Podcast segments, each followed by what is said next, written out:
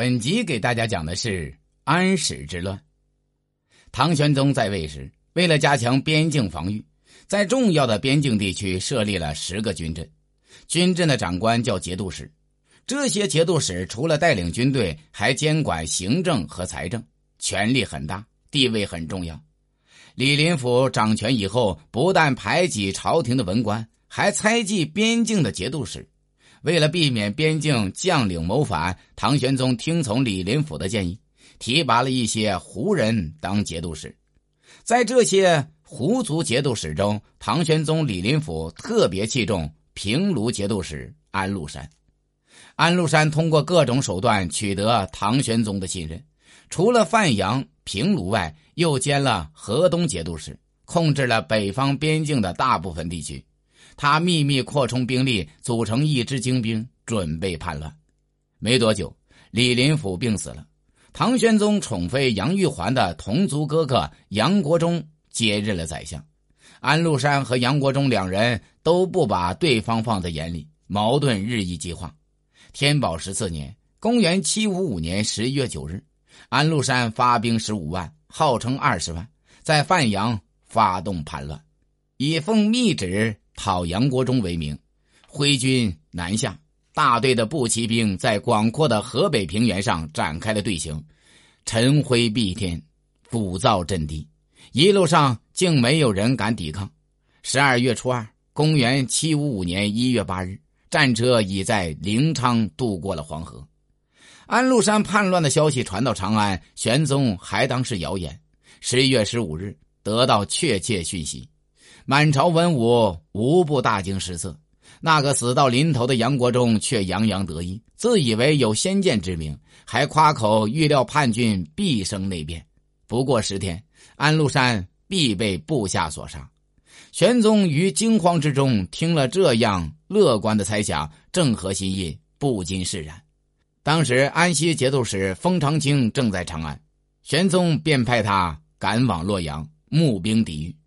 接着又在长安招了一些兵，连同原来的禁军凑了五万人马，交给高仙芝带领，屯驻陕州。同时派使者到朔方、河西、陇右，令各镇除留城堡戍兵外，悉数内调。然而形势急转直下，河南的危局已经无法挽救了。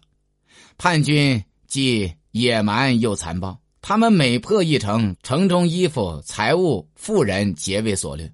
男子壮者为之负担，雷病老弱皆以朔息杀之。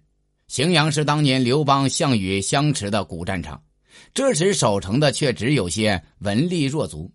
守城士卒听到叛军的鼓角声，不觉纷纷从城上掉了下来。叛军占了荥阳以后，继续向东都进攻。封长清率众与叛军在五牢一战，大败，东都失守。封长清和高仙芝退守潼关，由于叛军所到之处烧杀抢掠，在叛军的后方掀起了反击叛军的斗争。平原太守颜真卿首先起兵，河北诸郡立即响应，十七郡又重新归顺朝廷。安禄山在河北只剩下六郡之地，被迫停止进攻潼关。常山的颜杲卿起兵八天，叛将史思明便以优势兵力来攻。常山城县，颜杲卿被俘，他被押送到东都后，大骂安禄山，慷慨就义。平原太守颜真卿进募勇士，十天得一万多人。封长清和高仙芝退守潼关，以确保首都，这本来是必要的。但是宦官边令城却向唐玄宗进谗言，诬陷封长清夸大敌情，动摇人心，又说高仙芝丢失国土。扣发军饷，玄宗偏信边定城的一面之词，命令边定城在军中杀了高仙芝和封长清，以哥舒翰为兵马副元帅，将兵八万讨伐安禄山。天宝十五载，公元七五六年正月，安禄山自称大燕皇帝，改元圣武。不久，攻陷东都洛阳。二月，颜真卿领兵联合清河、博平两郡兵马，大破叛军，攻克魏都。魏都今河北大名，河北唐军的声威从此大振。同时，唐以李光弼为河东节度使，他收复了常山，打败了史思明，并夺回祁县。朔方节度使郭子仪率兵在常山和李光弼会师，共有兵马十余万人，迫使叛将史思明退守柏林。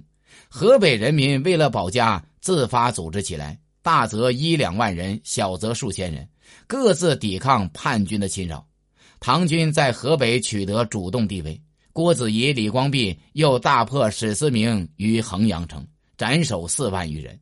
史思明坠马，扶断枪逃入营中。郭子仪进攻柏林，军威大振，河北十余郡纷纷杀叛军守将，归顺朝廷。